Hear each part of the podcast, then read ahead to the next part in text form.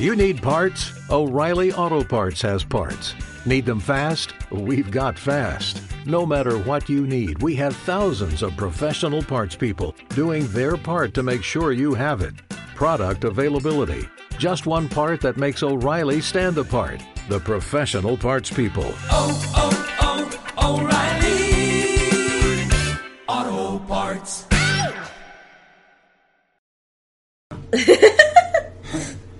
Segunda toma. El sueño toma dos. Va pues, entonces le damos. Sí, se está captando, ¿verdad? Perfecto. Hola, bienvenidos a un nuevo episodio de Perspectino.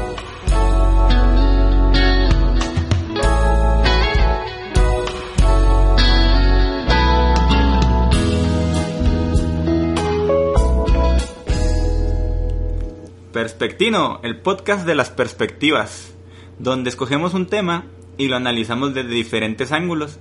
Y el día de hoy me acompaña mi prima, médico general y youtuber, Andrea Granados. Bienvenida. De nuevo.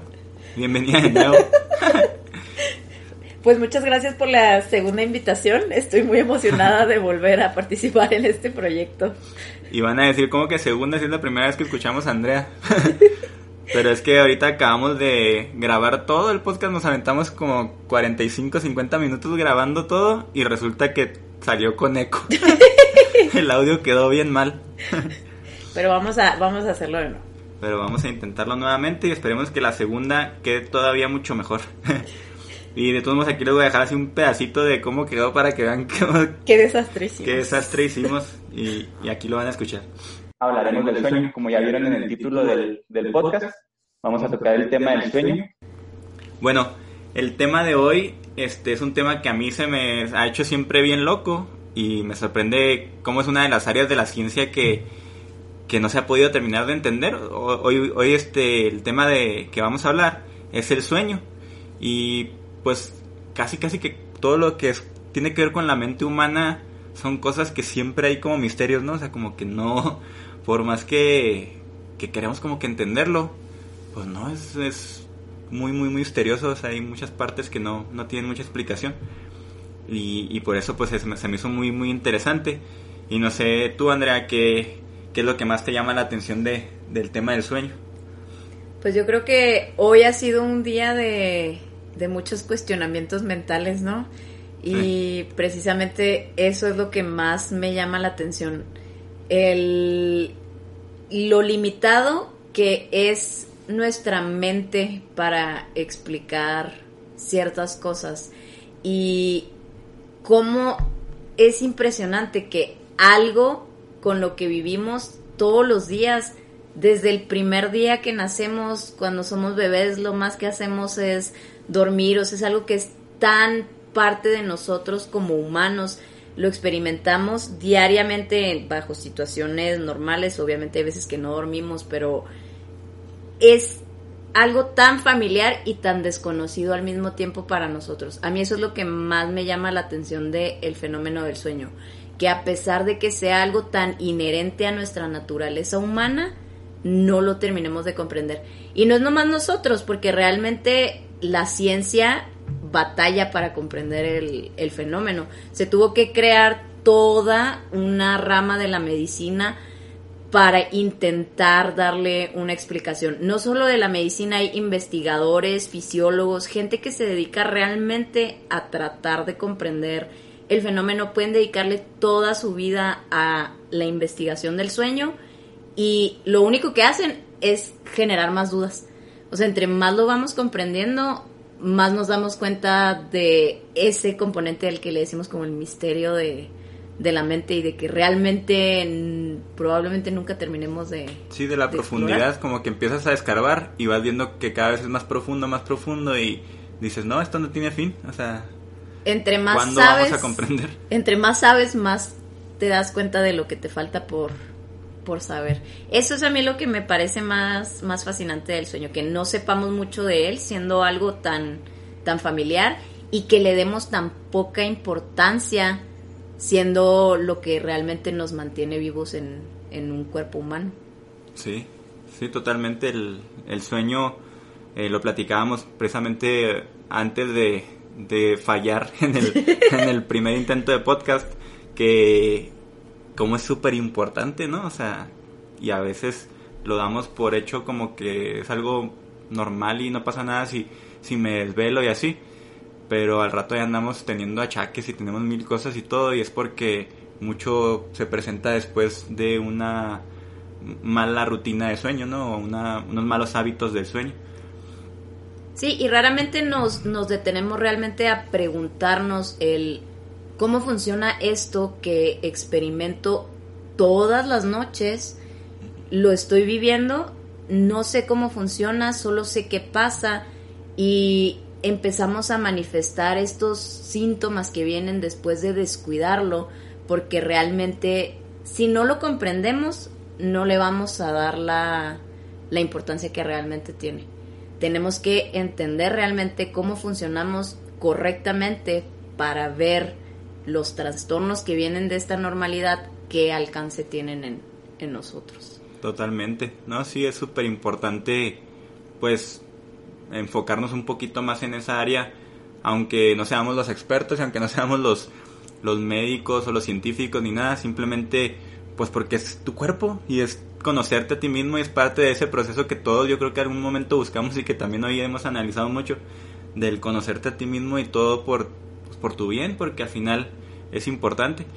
Y bueno, parte de lo que a mí me llama muchísimo también la atención con el sueño es, es uno de los fenómenos que se presentan precisamente como comentas tú por los trastornos del sueño, la parte que es no cuidarte, no cuidar bien tus hábitos y es la parálisis del sueño, ¿verdad? Yo creo que ya todos la conocemos como que se te sube el muerto.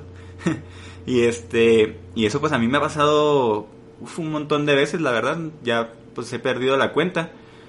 Eh, pero bueno, a mí me gustaría más que nada que tú nos expliques qué es lo que viene siendo la parálisis del sueño, o sea, qué, qué es lo que pasa, qué fenómeno es esto, o sea, que, por, qué, sentimos ese, esa, eso que dicen que se te sube muerto y, y cómo se puede evitar, o sea, alguna manera de, pues de corregirlo como una cura, por decir algo, como si fuera una enfermedad, ¿tiene su cura? ¿O cómo podríamos describirlo? Sí, e, eso como, como lo mencionas, o sea, cómo evitarlo para entender cómo puedes evitar algo, tienes que entender de dónde viene en primera instancia, que es lo que yo considero que es muy importante en este tema, que si no conocemos realmente cómo funciona el sueño en un parámetro normal, no vas a entender en qué estás fallando o por qué se está manifestando con diferentes trastornos como es la parálisis del sueño. Que tenemos el sueño fisiológico, en condiciones normales debe funcionar cumpliendo como ciertas características y todo lo que tenemos en nuestro cuerpo que puede ser normal se puede ver alterado, ¿no? Y entonces entendemos el funcionamiento sano y de ahí partimos para comprender las enfermedades que vienen de un proceso normal. El sueño siendo un proceso fisiológico tiene sus características sanas y luego tenemos todo un grupo de trastornos, que es lo que comúnmente conocemos como los trastornos del sueño. Y dentro de los trastornos del sueño tenemos varios subgrupos. Uno de esos subgrupos es el grupo de las parasomnias, que en las parasomnias es donde entra la parálisis del sueño. Las parasomnias lo que comparten en común, lo que las agrupa, es que son estados del sueño que están disociados y presentas despertares parciales. Básicamente hay una transición entre el estado dormido y el estado despierto. Normalmente nosotros cuando experimentamos la parálisis del sueño, lo común es que se presente en estos tiempos, entre que te estás quedando dormido o entre que estás despertando, cuando tu cuerpo está entrando en este proceso de cambio de un estado al otro. Se llevan a cabo pues muchas señales químicas. El problema es que se mandan las señales al mismo tiempo. Una parte de tu mente está enviando señales de que debes de estar dormido. Cuando dormimos nuestro perdemos el control sobre nuestros músculos y otra parte de tu cerebro está mandando señales de que debes de estar despierto. Entonces, tu cuerpo se está apagando y tu conciencia piensa que tienes que estar despierto. Creas un cortocircuito entre las señales de duérmete y despierta o mantente consciente. Y entonces tu cuerpo está apagado porque está recibiendo la señal de que es momento de dormir, es momento de apagarme, pero tu mente sigue prendida. Entonces entras en ese estado mental de decir, ah, caray, o sea, no puedo moverme, se me subió el muerto, ya no me puedo mover, pero estoy consciente de que estoy paralizado. Y entonces quieres gritar, pero tus músculos no te responden porque ya están apagados y tu mente básicamente por un momento te vuelves prisionero de, de tu cuerpo porque ese ya está apagado, pero tu mente no. Eso es lo que pasa así a grandes rasgos, un cortocircuito entre las señales de duerme y despierta y te quedas ahí en un, en un limbo medio interesante. Pero no tiene nada que ver con el muerto, o sea, no se te está subiendo ningún muerto en realidad, es simplemente ese cortocircuito que se genera entre las señales químicas que está generando tu cerebro, parte normal de un sueño fisiológico. Obviamente, durante el transcurso de la vida humana, antes no teníamos manera de explicarlo con base a la ciencia y se le empezó a dar como un giro místico paranormal y hay gente que lo experimenta como una sensación de, de está pasando algo paranormal, paranormal algo que no puedo explicar. Y yo creo que es muy importante entender que es un fenómeno físico, tiene explicación, no no hay necesidad de asustarse, de pensar, híjole, alguien va a llegar y se va a apoderar de mi cuerpo porque yo no puedo moverme. Entonces, entender que realmente es parte de la fisiología de, del humano y va a pasar eventualmente. Son episodios que duran máximo tres minutos y después de esos tres minutos vas a volver a conectar, ¿no? Pues encontrar el balance entre estoy dormido, estoy despierto. Ok.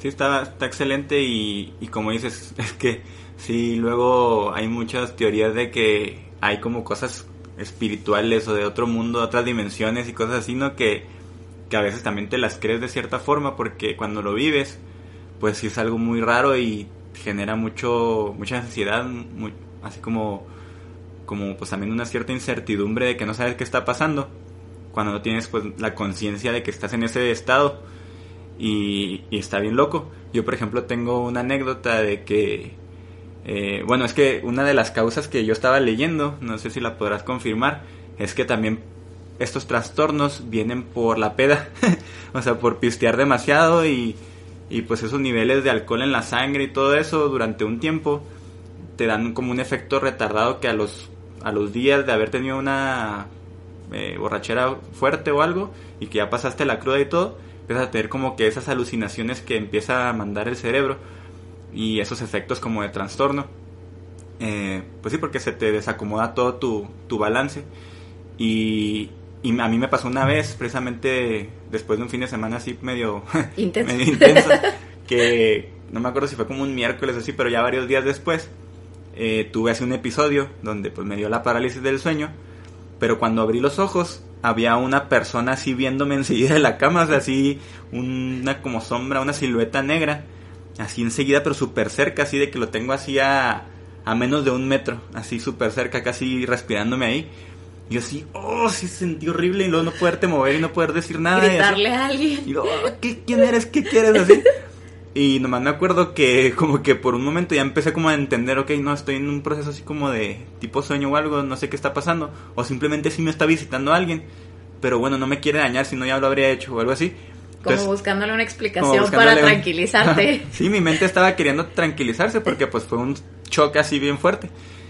y empecé así como que a preguntarle, ¿tú quién eres? ¿Eres un alien? ¿Eres un ángel? ¿Eres qué eres? O sea, platícame, cuenta, cuéntame, yo, o sea, pues te puedo entender. Y, así como que le preguntaba, pero no pasaba nada, ¿no? Y o sea, simplemente pues era una proyección de mi cerebro. Y estuvo, pues, estuvo bien loco, bien intenso. Pero pues no sé si tú tengas algo similar que te ha pasado o si sí estoy en lo correcto de que también pues la, la peda puede ser un factor. Básicamente cualquier factor que te influya en tus patrones de sueño va te puede causar la parálisis del sueño. Porque la parálisis del sueño se asocia mucho a estrés, a ansiedad o a tener un patrón de sueño que está inconstante. Obviamente cuando te vas de borrachera, pues lo común es irte de noche, pierdes horas de sueño, te desvelas, esas horas de sueño nunca las vas a recuperar. Te deshidratas también. Eh, te deshidratas. Hay que entender que las horas de sueño que pierdes no se pueden recuperar. O sea, sí, a lo mejor te duermes al día siguiente todo el día, pero esas horas que ya perdiste, ya las perdiste. Y luego viene con la borrachera, viene aparte que te deshidratas, se te desbalancea realmente todo a nivel químico en tu cuerpo. Y la primera cosa que te va a resentir un desbalance es la mente. La mente es poderosa y cualquier desbalance que le metas, lo más seguro es que el de las primeras manifestaciones que tengas sean problemas para dormir. Uno de esos, en este caso, pues la parálisis del sueño. Y hay personas que están condicionadas a, a, sufrirlas más que otras. Puede haber gente que viva toda su vida desvelándose o yéndose a la borrachera y nunca le vaya a dar la, la parálisis del sueño. Hay otro porcentaje, es más o menos un 60% de la población que sí lo experimenta. Y luego hay personas que dentro de ese 60% las experimentan más frecuentemente. Por ejemplo, yo también soy una persona que experimenta parálisis del sueño constantes. Y al principio me daba igual, pues lo primero que se te viene a la mente es ya se me subió el muerto, porque es como lo que estás acostumbrado y le temes a lo que no conoces, no tienes el conocimiento de por qué te está pasando esto en el cuerpo y lo más fácil es que tu mente se vaya luego, luego a buscar explicaciones paranormales ya después cuando lo entiendes y dices, ah, ok, o sea, es algo que pasa normalmente, este tipo de ver una sombra parada frente a mí es también parte del fenómeno. Tu cerebro empieza a agarrar señales que están en su subconsciente de cosas que ha visto, que ha escuchado, todo lo que vivimos se proyecta. Normalmente lo experimentamos como sueños porque estamos completamente en la señal de estoy dormido, pero cuando estás en este cortocircuito que no sabes si estás dormido o estás despierto y sigues teniendo estas señales por parte de tu cerebro, lo percibes entonces no como un sueño, sino como una alucinación. Y dices, bueno, si yo estoy despierto y estoy viendo esto es porque se me está apareciendo, porque yo estoy despierto. Pero, o sea, hay que entender que tu cerebro está completamente confundido, sí, está combinando un estado con el otro. Entonces, realmente tú deberías estar dormido. O sea, pues claro que puedes ver cosas fantasiosas que superan la lógica, que cuando estás en el estado del sueño no te las cuestionas. Te levantas y dices, wow, soñé que volaba y no, no te preguntas, o sea, la lógica no existe en el mundo de los sueños y no, no te causa como extrañeza el por qué, por qué estoy volando, por qué hago cosas que superan las leyes de la física. Pero en ese estado de no saber si estás despierto o dormido, pues luego luego empieza tu raciocinio así de que, ah, caray, porque hay un ente aquí acercándose a mí mientras estoy en la cama. Pues es una sensación muy angustiante. Yo creo que quien lo ha experimentado sabe que es angustiante, sobre todo por ese brinco que tu mente se va a lo paranormal y tu primer instinto es buscar ayuda y quieres moverte para ir a buscar que alguien te ayude o gritarle a alguien, ven, despiértame, por favor, no me puedo mover. Alguien se metió al cuarto. Hay alguien aquí que quiere matar, o sea, tu mente se va luego, luego y tu instinto es pedir ayuda y no puedes porque tus músculos están completamente fuera de tu control voluntario. Y entonces también la gente puede experimentar la angustia de decir, me voy a quedar sin respirar porque no está, los músculos no están bajo tu control consciente. Pero hay que saber también que no va a pasar. De esos tres minutos van a pasar y tu respuesta automática de respiración no se va a parar en, en ningún momento. eso solo es. Ahora sí que esperarte a que que pase el episodio y pues si te encuentras una figura, pues igual le puedes hacer preguntas a ver si, Como yo. te las contesta. No, te van a contestar, pero pues tú pregúntale a ver qué pasa. Quién sabe, igual una te contesta y pues... Y ay, caray, entonces sí se... con más conocimiento. No, ahí, ahí vas a decir, ay, este sí no era un sueño, este sí era de verdad. Esto sí era algo paranormal. No, pero sí puede ser muy angustiante, sobre todo cuando no sabes la base y incluso sabiendo la base puede llegar a ser todavía angustiante porque precisamente por ese estado de confusión es difícil usar la razón.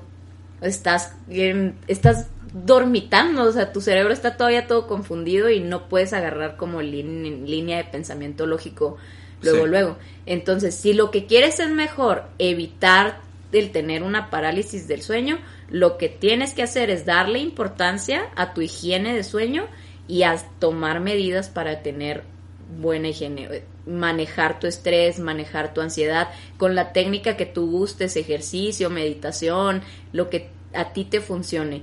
Y aparte tener una hora decente para dormirte, evitar consumir sustancias estimulantes, cafeína, nicotina, alcohol, que aunque el alcohol sea depresivo después de cierto grado, tiene un efecto estimulante en el cerebro, que es cuando vienen después este tipo de problemas después de una pera. Sí. Pues sí, sí tiene explicación. Sí. Y por ejemplo hay un, un tipo algo así que se puede hacer mientras estás en el proceso, o sea, que estás en ese momento de parálisis como para llevarlo más tranquilo y no, no batallar a lo mejor tanto de que, oh, pues esa ansiedad que te da o así como que para la gente pueda tener como más conciencia de eso. Hay, hay una técnica que mencionan así en varios blogs. Esta ahora sí que no tiene así como que una explicación científica descrita, pero como yo soy una persona que le pasa mucho y realmente me genera mucha angustia, esa sensación no me gusta, pues yo me puse a investigar. Dije, a ver, ¿qué puedo hacer como para sobrepasar este cortocircuito que se me está generando? Y lo, una cosa que a mí me ha funcionado, yo les paso el tip, mm, puede que les funcione. Cuando estoy en ese momento así de, de parálisis, en vez de concentrar mi energía en querer gritarle a alguien que me ayude, uso todo mi poder mental, toda la energía que puedo para concentrarme en mover el dedo gordo del pie. El dedo gordo que quieras, pero mover un dedo, o puede ser el dedo chiquito, pero un dedo del pie. Lo más fácil es irte al pie, más que a las manos incluso, irte al pie y concentrarte en lograr mover voluntariamente uno de tus músculos. En el momento en el que logras conectar un impulso consciente, rompes el cortocircuito y entonces esa disociación que se está generando entre que no sé si tengo que mandar las señales de estar dormido o de estar en vigilia, pues como ya estás tomando una acción consciente, entonces, ah, estamos despiertos. Y rompes la parálisis del sueño. Y ya es cuando hasta te sale un suspiro así de, de que tú sentías que no estabas respirando. Nunca dejaste de respirar. Sí. Nomás tu mente no lo podía captar, la respiración tampoco. Sí, no, porque está sucediendo automáticamente. No, no la estás haciendo consciente, entonces no la estás procesando como que estoy respirando. Ajá, exactamente. Sí, eso está, está chido, está bueno el tip. Nunca, la verdad, nunca lo había pensado ni nada, pero pues como que sí tiene algo de sentido, ¿no? Como que enfócate pues en mover algo, o sea, que es lo que ahorita se está fallando y es lo que te da esa angustia, pues ponle energía a, hacerlo. Sí, en teoría la otra alternativa sería duérmete.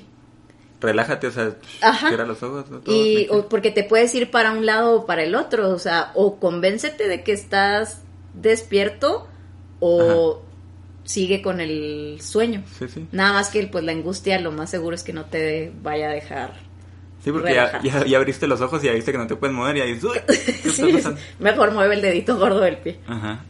Bueno, no, sí, está chido. Y bueno, aparte de eso, me da mucha curiosidad lo que acabas de comentar ahorita, de lo de las proyecciones, hablando de lo que me pasó a mí, de que proyectas imágenes, ¿no? O sea, como nuestra mente proyecta imágenes cuando estamos en el estado de sueño. Y hay veces que, que pues son, son imágenes como irracionales, como dices tú, que si las ves con lógica, pues no tiene sentido. ¿Cómo estoy volando? ¿Cómo estoy haciendo esto? ¿Cómo puedo atravesar paredes? ¿O cómo aparecí? Primero estaba en Francia y luego ahora estoy en Estados Unidos. O sea, no tiene sentido. Y... Pero pues tú, tú, tú lo entiendes como un sueño y pues lo aceptamos sin ningún problema. Y... Pero me da mucha curiosidad dentro de esas imágenes que se proyectan, cómo hay unas que son tan reales, con todas las sensaciones, o sea, sientes como que ahí estás que las vives de una forma que pues se le podría llamar los sueños vívidos, que es tan real que a mí me ha pasado pues que termino creyendo que es un recuerdo más que un simple sueño y pienso como que sí lo viví de verdad y empiezo a vivir mi vida pensando que algún momento hice eso, siendo que pues lo más probable es que simplemente lo soñé. Entonces no sé si si eh, cómo está cómo, cómo, funciona ahí, o sea, qué es lo que está pasando que que nos da esa sensación. Bueno, primero que nada, para entender de dónde vienen los sueños, sí es importante saber que, aunque para nosotros parezca que el sueño es un proceso de apagado, como que te vas a dormir y dices, mi cuerpo está descansando, ¿no? O sea, se acabó la actividad y es un momento en el que no está pasando nada. Digo, claro, estás teniendo sueños, claramente hay algo que está pasando en tu mente. Pudiera parecer que, que el sueño es un proceso hacia abajo, pero en realidad el sueño es un proceso muy activo. Dentro de, del sueño normal, del sueño fisiológico, hay varias fases cuando estamos durmiendo. Durante una noche, más o menos tenemos que completar cuatro, cinco o incluso hasta seis ciclos de sueño completos. Cada ciclo se divide en cinco fases. Entonces, estás constantemente brincándote de una fase a otra. Las primeras cuatro fases del sueño son las fases de sueño no REM, que por sus siglas en inglés es Rapid Eye Movement, que traducido al español pues sería movimientos oculares rápidos. También se le llama sueño MOR en español, pero es más fácil encontrarlo como sueño REM. Casi todo se basa en literatura inglesa. tenemos primero estas cuatro fases de sueño no REM, seguidas de una quinta fase de sueño, que es el sueño REM, el que sí es REM. Completas estas cinco fases y es un ciclo. Entonces vas pasando por las cinco fases y vas repitiendo los ciclos durante... Vuelves a empezar de la 1 y Vuelves a empezar de la 1 y te vas hasta la 5 y así te la llevas toda la noche hasta que completas cuatro o cinco ciclos completos. Cada fase tiene características diferentes la 1, la 2, la 3, la 4 y la 5, todas difieren. Incluso aunque las primeras cuatro todas sean no REM, tienen características diferentes. Ok. Y una de las características que difieren entre cada fase es la proyección de estas imágenes. En las primeras cuatro fases, por lo general, no vemos imágenes construidas, sino que pensamos en conceptos. Entonces, si te levantas en una de estas cuatro primeras fases, es común que se te olvide rápido. Puede ser que en los primeros segundos como que tengas una idea de lo que estabas soñando, pero no alcanzas a materializar bien qué estaba pasando en el sueño. Y es porque realmente nunca hubo esa materialización. Era un concepto abstracto que, que, se estaba proyectando en tu mente y eso es lo que recuerdas. Como que creo que soñé con algo de arañas. Lo que lo no, sé, pero siento que soñé con eso, con, no sé por qué tengo la idea de que soñé con eso. Puede ser que haya sido nada más la, la idea. Que eso es como de lo más común ¿no? que le pasa a la gente que, pues es que sí estaba soñando, pero ya no me acuerdo. No me acuerdo qué. Ajá. O sea, sí, estoy seguro de que sí estaba soñando, pero no me acuerdo que estaba soñando. Ajá. O sea, porque estabas así como que con un concepto difuso. Cuando entras a la quinta fase, que es la fase de sueño REM, en esa fase es cuando empieza el sueño que le llaman sueño narrativo, que creas historias con el material que tienes guardado en tu subconsciente de todo lo que has experimentado en tu vida a través de lo que vives, lo que ves en las redes, lo que ves en la tele, lo que lees, toda esa información se almacena y entonces empiezas a agarrar cachitos de todos lados y empiezas a formar una narrativa que por lo general es fantasiosa, pero no te cuestionas la falta de lógica en, el sueño porque estamos acostumbrados a que los sueños sean medio fantásticos. Hay veces que los sueños son tan vívidos y tan apegados a la realidad que entonces es difícil de decir, ah, caray, lo soñé o lo viví. O sea, no pasó realmente nada extraño. Pero incluso puede ser que por más ilógico que sea o que pase algo que dicen no tiene sentido que lo haya vivido, sea tan vívido el sueño que lo, lo empiezas a recordar y tu memoria, al momento de ya recordarlo cuando estás despierto, lo, entonces lo impregnas en la memoria, porque estás recordando. Y se queda para siempre. Y se queda en la memoria, y tu memoria... no, por mucho tiempo. Tu memoria no tiene así como que un gabinete que sea irrealidad y otro que sea realidad. Mientras tú le alimentes ese pensamiento, se va a acumular en una misma memoria. Y entonces, después de muchos años, sigues recordándolo y dices, ah, caray, ya no sé, lo soñé o lo viví. Y entonces entras como en ese... mm, Sí, totalmente. De hecho, yo tengo un ejemplo así súper, súper que recuerdo así muy, muy, muy eh, vívido de un sueño que pues sí fue fantasioso, o sea, fue muy random, muy raro, que hasta la fecha, o sea, ya, ya lleva años que, que me pasó y no lo puedo olvidar, o sea, y siempre, siempre si alguien me pregunta pues cuál es el sueño más raro que has tenido o algo así, pues podría decir que ese es uno de ellos, aunque a lo mejor por ahí tengo otros, pero, pero ese es uno, así que se los platico así súper rápido. Mi- estaba con mi primo Beto, bueno, nuestro primo Beto y mi primo Hectorín, que pues sí los conoces, y estábamos jugando foot rápido en, en la ULSA, o sea, así súper específico, Sí, ¿no? sí, y súper real. Ajá, sí, cosas que ya hemos hecho otros días y otras veces. Y estábamos ahí, ¿no? Jugando acá normal, haciendo tiros, centros y así diferentes cosas con, con la pelota de foot. Y de repente se nos va la pelota, que también es algo bien normal que pasa cuando estás jugando foot. Y se va, entonces tenemos que ir por ella y vamos, porque pues como que sí se fue lejos y vamos todos de una vez. Y vemos que se metió como una cueva. O sea, ¿de dónde salió la cueva? Y es donde empieza todo bien raro. Y bueno, pues tenemos que entrar a la cueva a buscar la pelota. y este, y bueno, ya estamos buscándola cada quien así como por diferentes partes de la cueva. Y Beto es el que dice, ah, ya la encontré, aquí está. Y lo va muy bien. Y luego volteamos a ver a dónde está Beto. Y pues como que camuflajeados así en la pared de lo que es la cueva. Nos dimos cuenta que no era una cueva, o sea, bueno, No eran piedras. no eran piedras dentro de la cueva, sino que era elefantes bebés. Entonces estaba así como rodeado de elefantes bebés de repente de la nada, como así como entre lodo y así como todo muy café, muy color tierra así. Y luego, Beto, cuidado, o sea, no, no son piedras, que no sé qué y lo que, y lo... pues, en eso, pum, un elefante le agarra con la, con la boca, la cabeza, así como que lo chupa. Y lo tiene así, la cabeza queda dentro de la boca del elefante y nomás se ve el cuerpillo así colgando. Y nosotros, ah, ¿qué está pasando? Que no sé qué, qué hacemos. Y lo, pues en lo que corrimos así hacia donde estaba él y con el elefante, yo llego y lo agarro así, o sea, me cuelgo del cuerpo para jalarlo y cuando lo saco, sale sin vida. Así sin nada, o. Y pum, en eso me despierto, pero así, con un miedo horrible, o sea, casi casi llorando porque... pues, de querer hablarle y... Sí, no, y luego mi primo, o sea, ¿qué le pasó? ¿Estás que... bien? Ajá, no, fue horrible. Y pues yo creo que también por ese como shock se me quedó súper, súper grabado, ¿no? Como, pues sí, estuvo muy raro. Y hasta la fecha, o sea, hasta la fecha lo recuerdo. Sí, por lo general cuando, cuando el sueño tiene un componente de impacto, es más fácil que, que lo recuerdes. Precisamente porque entonces entra en ese pequeño momento del despertar en el que todavía estás como entre el plano consciente y el inconsciente y que lo, que lo recuerdas, el impacto hace que, que se impregne en tu mente y entonces se te queda guardado. A lo mejor si hubiera sido algo menos impactante, hubiera sido más fácil que, Que se que tu mente lo dejara ir Ajá. Y ya no lo, ya no lo vuelves parte como de, de tus memorias. Sí, sí, está bien loco y se me hace que a Beto nunca le he platicado, no sé por qué nunca se lo he comentado. Pero a lo mejor aquí ya se lo va a descubrir con el, con el podcast. Pero sí estuvo bien random.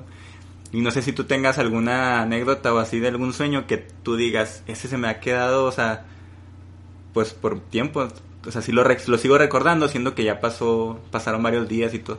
Sí, yo, yo lo que más recuerdo, y yo soy una persona que tiene muchos problemas para dormir, que creo que de ahí viene como mi interés en todo el tema del sueño, como buscando yo una mejor calidad de sueño para mí.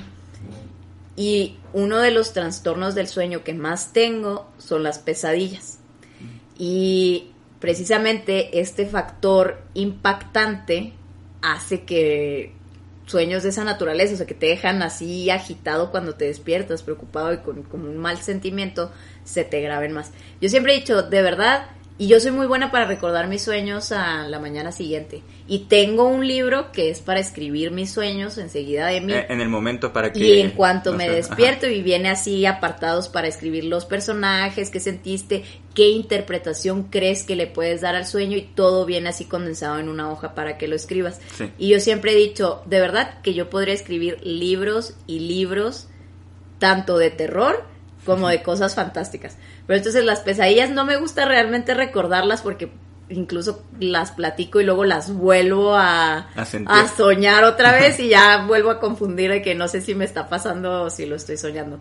Pero un sueño muy vívido que tuve recientemente y que sí es bonito y ese sí me gusta recordarlo es la semana pasada que de hecho les mandé WhatsApp al día siguiente al grupo de la familia después de mi sueño, que soñé que iba a casa de, de, los abuelos, de nuestros abuelos Tini y Berta, y entraba a casa de mis abuelos, pasaba, todo, la casa era igualita a como es en la realidad. Entraba por la puerta de la cocina, cruzaba la cocina, daba vuelta a la derecha para entrar a la sala, todos los detalles eran impresionantemente exactos. Y al momento de dar vuelta y de voltear a la sala, había cuatro personas mayores sentadas, ya ancianas. Eran tres hombres y una mujer.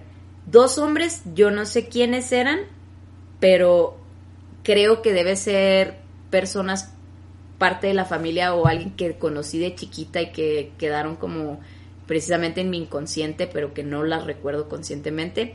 La mujer era mi abuela, mi abuela Berta, y el otro hombre era mi abuelo Tim.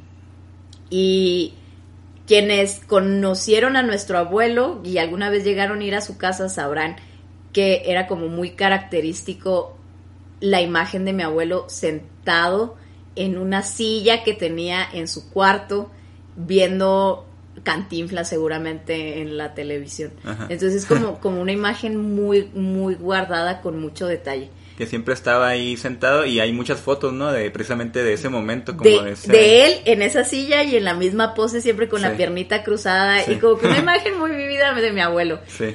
Y clásico. Esa silla y esa pose y todo era como estaba él sentado en la sala.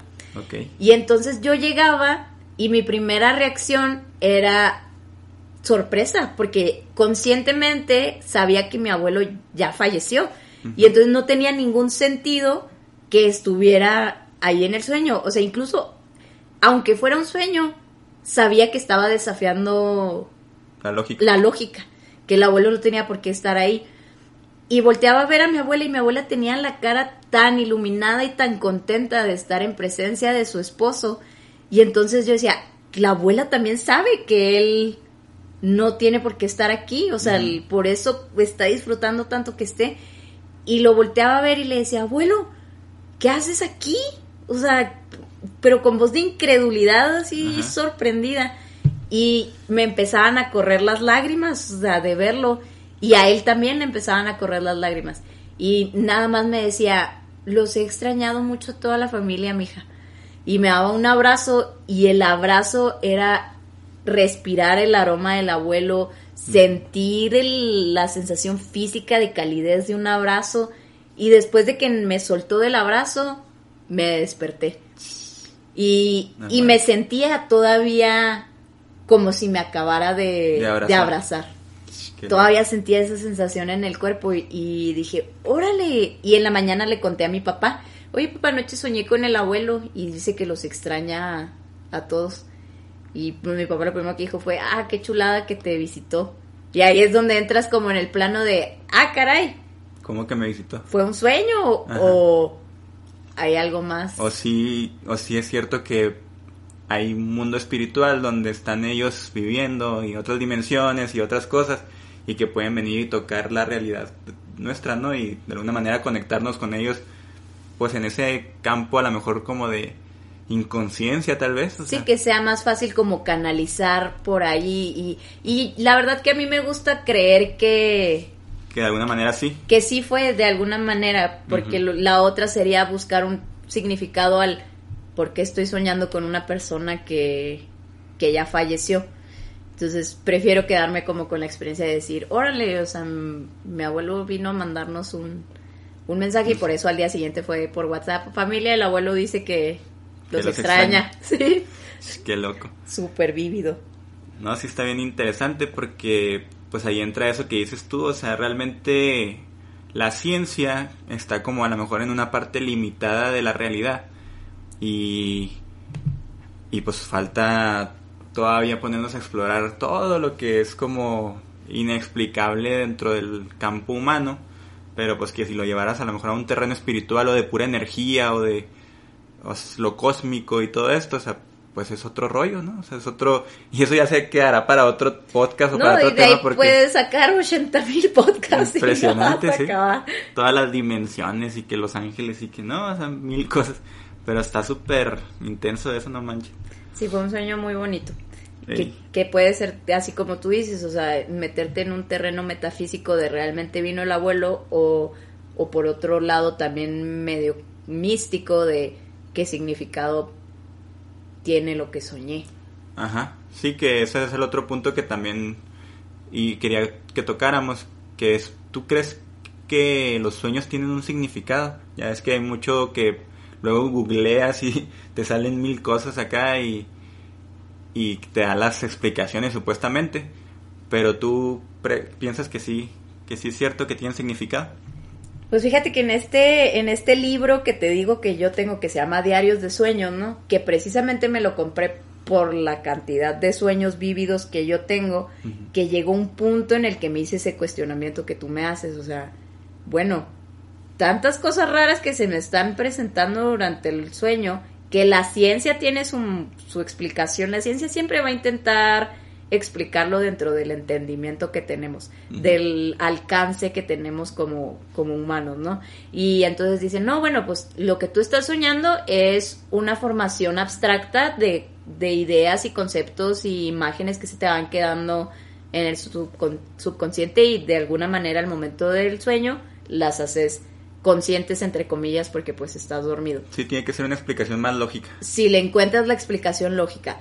Pero luego cuando empiezas a tener así como la experiencia tú y te empiezas a cuestionar de que, bueno, habrá un significado más allá de esto y precisamente por eso me compré el diario, porque dije, bueno, a lo mejor analizando el patrón de mis sueños, con quién estoy soñando, cuál es el ambiente en el que se desarrolla, puedo encontrar pues un, ahora sí que un mensaje o algo que va más allá de lo que explicamos lógicamente.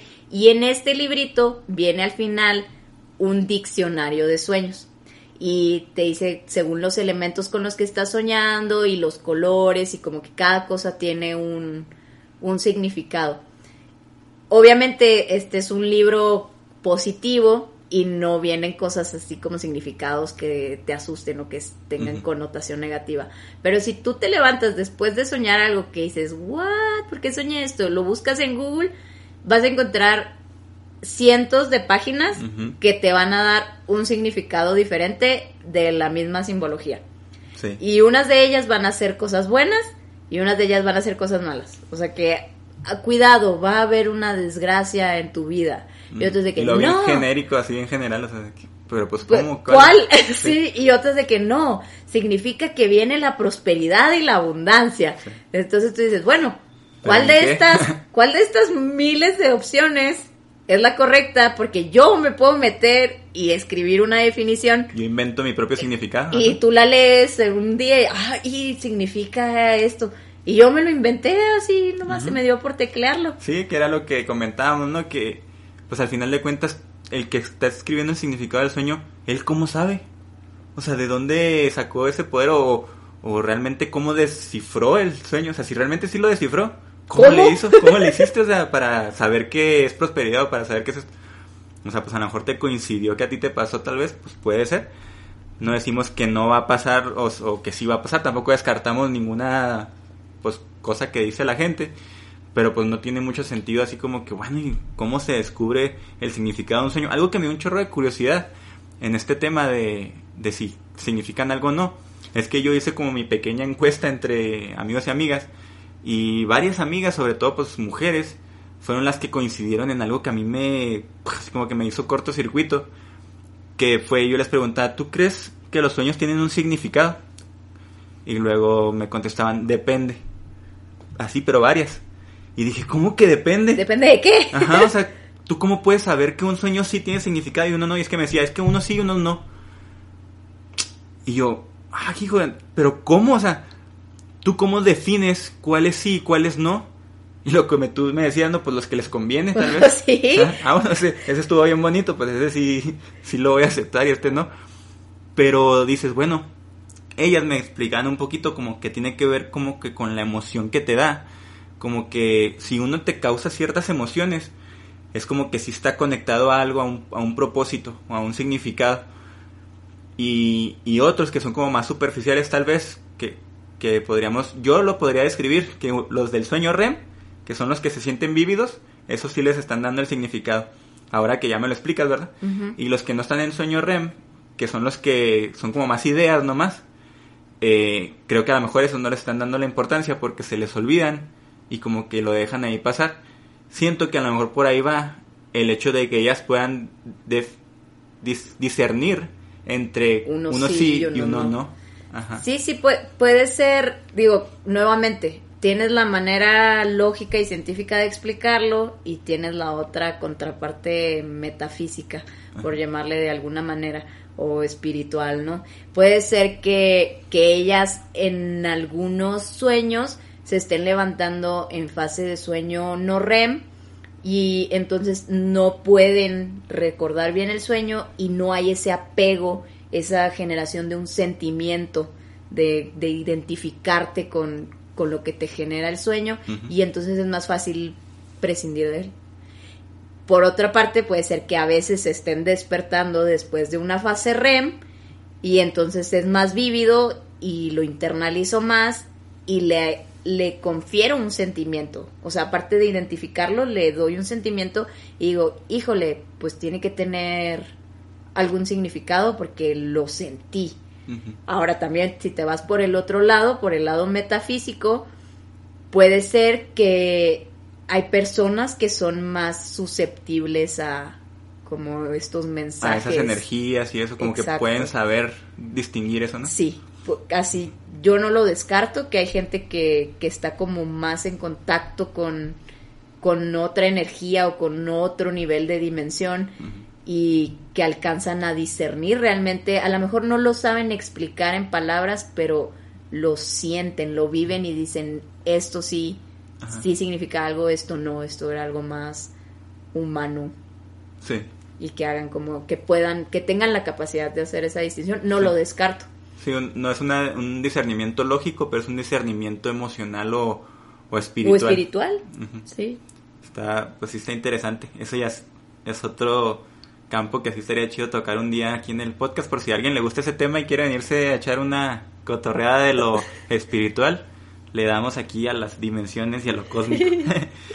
Está bien loco, la verdad. Pero bueno, sí, a mí me causó mucha, pues como duda así de que, ay, hijo, pues cómo es posible que uno sí uno no. Yo al final te digo, yo me quedo con los que me convienen.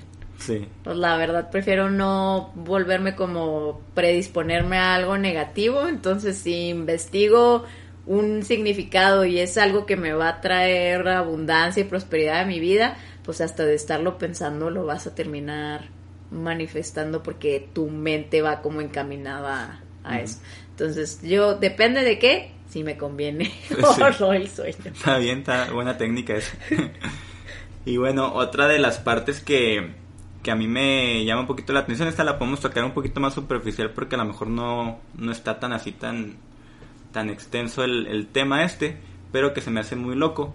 Es si es posible que las personas, o sea, los seres humanos, podemos dormir de día y no nomás de noche, porque ya ves que pues hay muchas, muchas personas que pues su turno es nocturno y entonces la única oportunidad que ellos tienen de dormir es durante el día y hay gente que pues dice que se acostumbran y que ya su reloj biológico ya está programado así y que para ellos es igual y que se sienten bien y que no hay ningún problema.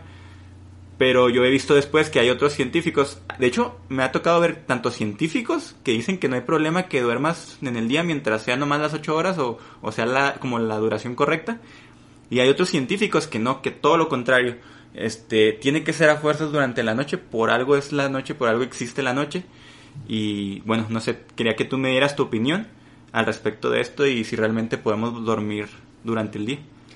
Nuevamente, esa discrepancia que encuentras incluso dentro de la comunidad científica, la base es lo que mencionamos al principio. No terminamos de descifrar cómo funciona la mente. Pero yo dentro de mi estudio como médico de todo el proceso del sueño y los diferentes artículos científicos que he leído de cómo funciona este proceso, a la conclusión que muchos llegan y a la cual yo también he llegado, es que nuestro cuerpo nunca va a descansar lo mismo durmiendo de día que de noche. Y se han creado muchos métodos diferentes de sueño donde las ocho horas las rompen de diferentes maneras. Incluso hay uno que duermen creo dos horas y luego despiertan y trabajan tres y luego duermen dos. No me acuerdo bien cómo es la división, pero vas jugando con estas horas de sueño que necesitas para acomodarlas a tu beneficio por tu trabajo. Exacto. Por lo laboral. Sí, hay, hay personas que, como tú mencionas, trabajan en el turno nocturno, no tienen otra opción que dormir durante el día. Pero al final de cuentas, la realidad es que el ser humano es un animal y es un animal diurno. Tienes animales como los gatos, como los búhos, son animales nocturnos. Su biología fue diseñada para funcionar en la noche y dormir durante el día. Sus químicos, todo funciona para que así sea su ciclo. Nuestro ciclo no. Y por más que intentemos técnicas de biohacking y intentas tú hacerte a tu beneficio, no puedes superar a la naturaleza. Al menos hasta ahorita. En el punto en el que estamos ahorita, en 2020, no hemos encontrado la manera de superar a nuestra naturaleza. Y nuestra naturaleza es envío una señal cuando se mete el sol, cuando empieza la oscuridad, libero melatonina y empiezo a apagar el cuerpo, empieza a salir la luz del sol otra vez envío la señal de despertar.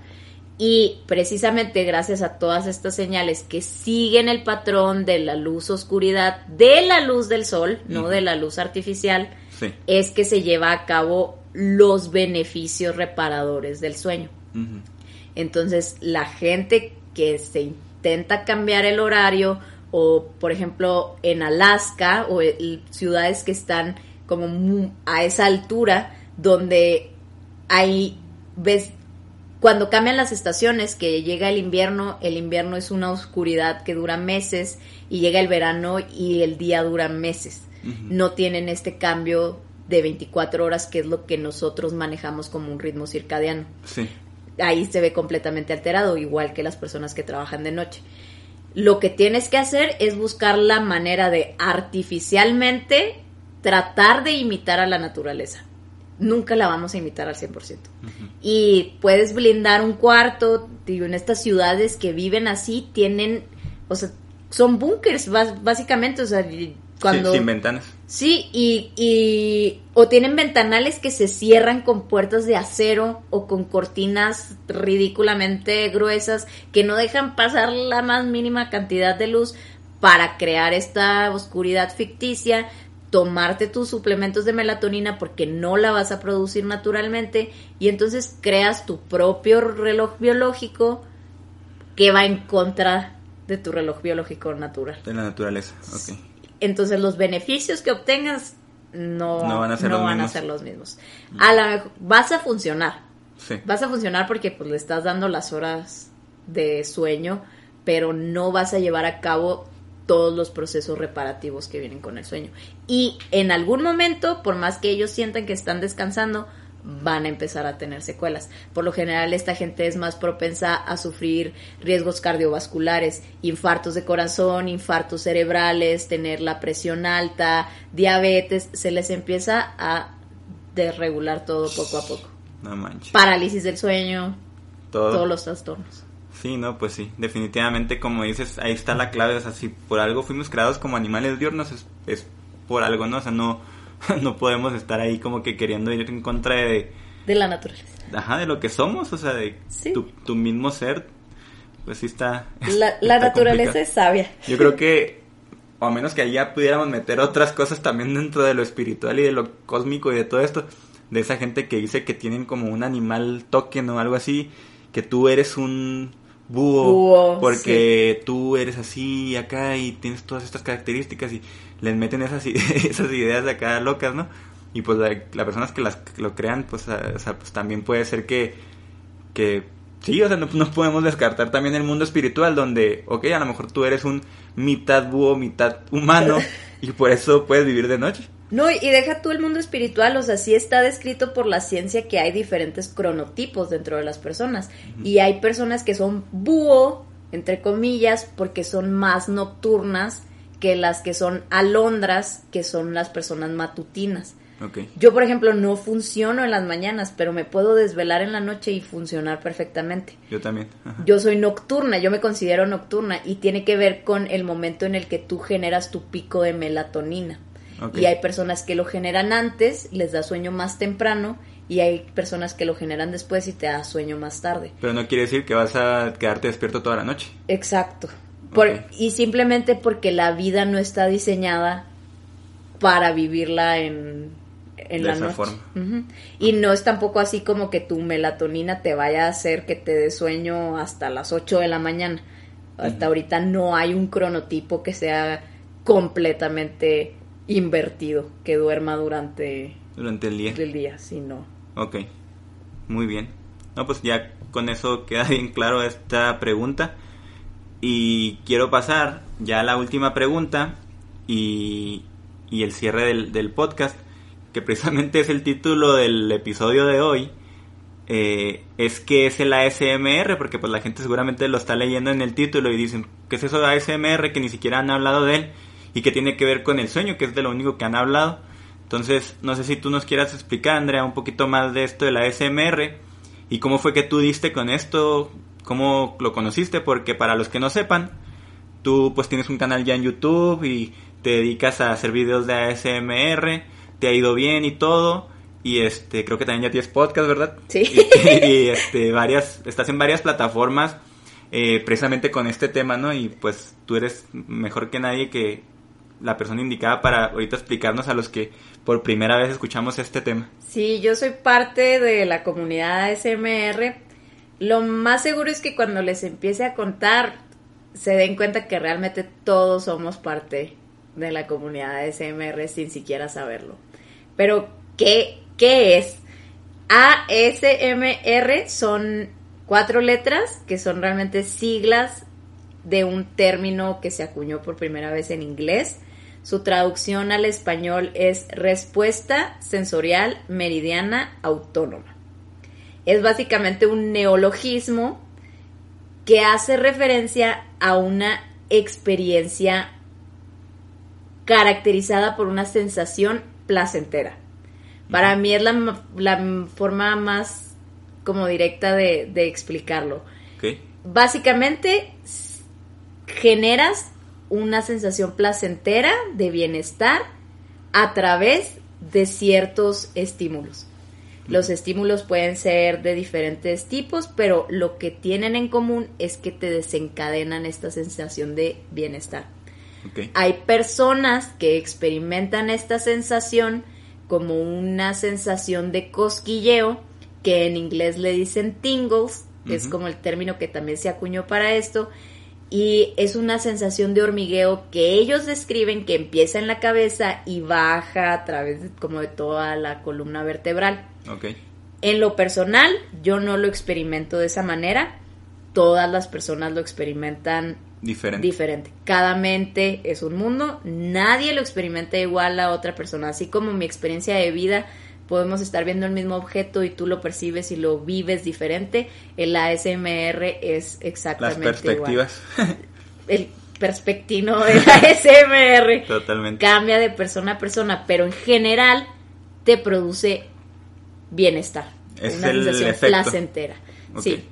Que muchas personas lo, lo, lo manifiestan, a lo mejor no con el cosquilleo, y no es nomás como que, ay, me siento bien, sino que también hay personas que les genera relajación, que les ayuda a manejar sus niveles de estrés, que les ayuda a manejar sus niveles de ansiedad, y ahí es donde entra la relación con el sueño, que dentro de un mundo tan ajetreado como en el que vivimos, que traes tantas cosas en la cabeza, tanto estrés, tanta ansiedad, que no te permiten dormir bien, la gente busca un escape. Y entonces se fue creando esta comunidad y la gente ahorita recurren, pero te estoy hablando de que millones y millones de personas al ASMR como herramienta para mejorar su sueño o simplemente para sentirse más tranquilos que te va a llevar a un mejor sueño al final del día. Digo, me preguntas que cómo entré yo no a, a este fenómeno. La verdad es que yo entré hace años cuando todavía no existía el término. Ok. El, término... No le habían puesto nombre. No le habían puesto nombre. El fenómeno ha existido desde que existe el ser humano, pero el término no existía. Se acuñó después, que de hecho yo no, yo no sabía quién fue la persona que lo acuñó, pero tú me instruiste en esa parte. Pues yo, yo leí un artículo precisamente porque íbamos a hablar del tema y dice que pues fue una chava, pues X, no me aprendí el nombre la verdad, pero que ni científica ni nada, simplemente que fue como pues poderlo describir de alguna manera y como dices tú pues la comunidad lo aceptó y ya se quedó, o sea, pues se quedó ese término. Sí, porque la, la comunidad se creó de una manera muy orgánica. Te estoy hablando que es algo que siempre hemos experimentado, pero no lo habíamos puesto un nombre o no lo habíamos categorizado y de repente empezó, sola la gente se fue agrupando, compartes un interés en común y se va creando una comunidad. Yo lo encontré por azares del destino, o sea, de esas veces que empiezas en un video de un perrito en YouTube y de repente ya estás en un tema que nada que ver de, conspiraciones y dimensiones. Así un día que empecé a ver videos, de repente por alguna razón, no sé cuál, terminé viendo videos de la casa de Big Brother, de una de las primeras temporadas de Big Brother de Estados Unidos. Nunca en mi vida había visto Big Brother, no sé cómo llegué a ese video, pero en el video estaban los integrantes de la casa y pues hacían sus complots para sacar a otros integrantes de la casa y se ponían a complotear durante la madrugada. Entonces, para que nadie los escuchara y nadie sospechara de sus planes, empezaban a susurrar entre ellos como para estar comploteando ahí y hacer sus planes. Y mm, la parte en la que empezaban a susurrar me generó, me atrapó. Y te estoy hablando de que la misma parte del video la puse en un loop 100 veces si tú usas. Y yo, no, yo no entendía por qué. O sea, solo sabía que algo me incitaba a volver a ponerlo y a volver a ponerlo y que me sentía bien al escucharlo. Y yo decía, ah, caray, pues estoy bien rara, o sea, pues sí, estoy bien rara yo. y te vas a la sección de comentarios y la gente poniendo el mismo comentario, no sé por qué, pero ya vi este video como 10 veces y me hace sentir bien. Y dije, órale, no soy la única, o sea, no estoy sola en el mundo, hay otros raros como yo que disfrutan de, de este pedazo.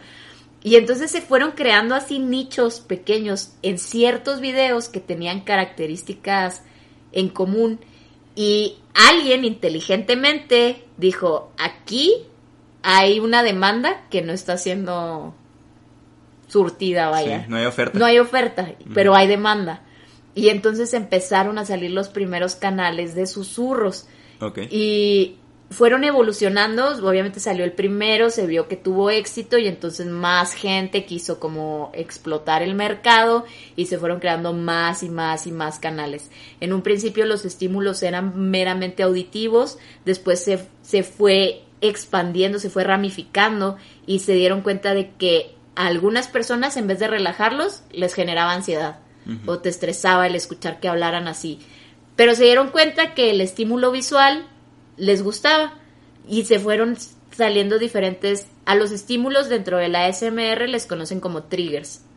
Y se fueron saliendo nuevos triggers. activadores. Exactamente. Que te activan te triggerean la sensación de ASMR y se fueron desarrollando infinidad de triggers.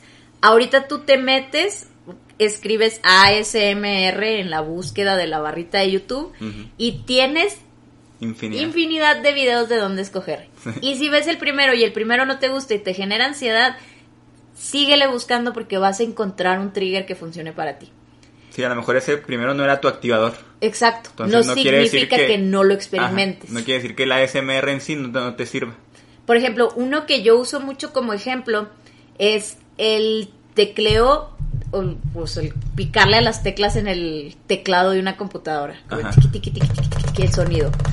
Ese es como uno que, que puede no sacar de quicio a muchas personas, como que con el que coinciden más. Y otro que es visual, que las personas más o menos de nuestra edad estarán un poco, sabrán de lo que hablo, tal vez otras personas no. Hay una escena en Toy Story donde están reparando al muñequito de Woody. Ah, ok. Y que hay un señor que le está dedicando como atención así súper especializada. demasiado Sí, intencionales y lo que le limpia los ojitos y que lo va pintando y que cosiendo. Y a mucha gente le gusta mucho esa escena. Y no saben por qué, pero los hace sentir bien. Eso que te está generando es ASMR. Ok. Aunque tú no Uh, lo pues sí, hay un chorro de videos de esos como visuales que comentas, un montón. Sí, sí, o de cositas que encajan perfectamente, Ajá. embonan perfectamente, Sí. tuerquitas, y animaciones incluso digitales, así que va pasando una cosita y entra por justo por donde tiene que pasar, como que las cosas se alinean o que fluye la, arena. Que, está algo chueco y lo enderezan. lo enderezan y lo- y, ah, tú dices, ay, no sé por qué, pero me sentí bien después de que hicieron Qué eso. bueno que lo enderezaron. Eso es ASMR. Ok. O sea, no significa que porque pongas un video de YouTube que no te guste, tú no lo experimentes. Sí. Solo lo experimentas con otro trigger. Ok, simplemente es un término de algo que ya existía desde siempre, Desde como dices siempre. tú, pero que ya se le puso un nombre y como el nombre es algo nuevo, pues la gente a lo mejor no sabe, ¿verdad? O, o así. Sí, y a veces los niegan así como, no, yo no, a mí no me gusta eso. No, simplemente, seguramente lo experimentas, pero lo experimentas con otra cosa y no le das ese nombre. Otro trigger, ajá. Sí. Ok, no, pues está súper bien. Yo creo que, bueno, a mí sí me queda muy claro y espero que a los que nos están escuchando pues también les quede bien claro. Y aún así, si todavía tienen dudas y realmente les da curiosidad, pues investigar, como dices tú, pueden simplemente teclear ASMR en YouTube o pues también yo recomiendo todavía más que vayan y vean tu canal primero y pues para que nos digas cómo te encontramos en, en YouTube. Eh, yo en YouTube y en Instagram estoy como Coco de la fruta, de la palmera, Coco. Coco. CO-CO. C-O-C-O. Whispers, que es susurros En en inglés. Pegado. Coco Whispers. Todo pegado. Todo- Coco Whispers. Así me, me bu- pueden buscar en la barra de YouTube Coco Whispers, les van a salir, les va a salir mi canal y de ahí pueden ver Y tus videos mis videos. Y en Instagram también estoy igual. Igual. Aquí en Spotify tengo un podcast que es un podcast ASMR que se llama Coco Casts de podcast. ¿No? Ajá, el final de cast. Ajá, Coco Cast. También lo pueden escuchar si si no les gusta no me lo voy a tomar personalmente porque entiendo que no, todos los todos. triggers son para todos. Sí. Pero de ahí pueden incursionar en el mundo, explorar el mundo de la SMR. Sí, y yo lo que diría de tus videos, por ejemplo, yo soy una de las personas que a mí no me sirve para bienestar o para relajarme, pero por ejemplo a mí me gusta mucho verlos en el lado de educativo, sea, de yo aprender de lo que estás hablando, porque hablas mucho, pues tú eres médica y hablas mucho de cosas que tienen que ver con la medicina y tips y varias cosas así, y creo que pues siempre eso es valioso hasta para la persona que pues no, no lo quiera para relajarse, sino que simplemente para aprender algo nuevo y yo les recomendaría que por ese lado también si ven que a lo mejor no les causa el efecto así de relajación eh, o de bienestar, pues por lo menos a lo mejor le van a sacar el provecho Aprendizaje. de aprendizaje. Ajá. Entonces, bueno, no, pues con eso nos despedimos y Andrea, muchísimas gracias por darte el tiempo de platicar conmigo. Y, y bueno, no sé si nos quieras ya por último dejar un tip en relación a lo del sueño, del tema de hoy, ya para que la gente se vaya con eso a sus casas. Yo la, Bueno, o están en sus casas seguramente. la, mor- con moraleja con la que quisiera que se quedara la enseñanza Ajá. es denle la importancia que merece el sueño. Es algo que normalmente pasamos por alto y andamos por el día sintiéndonos mal, que nos duele la cabeza, sin energía, desmotivados y te preguntan ¿cómo duermes? Híjole, pues ahí está la clave de todo. Las medicinas milenarias siempre son y van a ser aliméntate bien, toma agua, haz ejercicio y duerme tus ocho horas al día. Entonces, si pueden quedarse con la importancia del sueño para rendir bien en todas las áreas de su vida, pues qué padre. Sí. Eh, perfecto, ¿no? Pues un super tip y la verdad sí hay que aplicarlo. Yo sobre todo tengo que aplicarlo porque yo sí me duermo siempre en tarde ando a las 3 de la mañana viendo YouTube todavía videos y todo. Y- Y, este y sí, pues sí bien importante la verdad. Sí. Entonces, bueno, no, pues muchísimas gracias y obviamente también agradecerles a todos los que se quedan aquí hasta el final, que realmente escuchan todo el podcast y se dan la oportunidad de, de irnos conociendo y pues apoyan el canal. De verdad, muchísimas gracias, no saben cómo se los agradezco. Y los que quieran platicar conmigo, ya saben, búsquenme en redes también a mí como Perspectino. Y pues estoy en Instagram, Twitter, Facebook, también en YouTube, Spotify. Y bueno, otra opción es mandarme correo a perspectino.gmail. Entonces pues ya con eso los dejo y nos vemos en el próximo capítulo. Bye. Bye bye. Antes pensaba que le iba a poner este Perspectino, Tino, Tino. no sé si te acuerdas que había una que era vespertina. Y era creo que un periódico, no me acuerdo que era del, del Heraldo una, o algo así. Y dije, ah, no, uso eso y pues la gente va a recordar. Ah, sí, como el jingle. Ajá, lo van a asociar. Lo van a asociar. Pero no, pues ya, al fin hice la intro esta chafita que, que tengo aquí. Ay, a mí sí me gusta. Está padre, sí. Perspectino.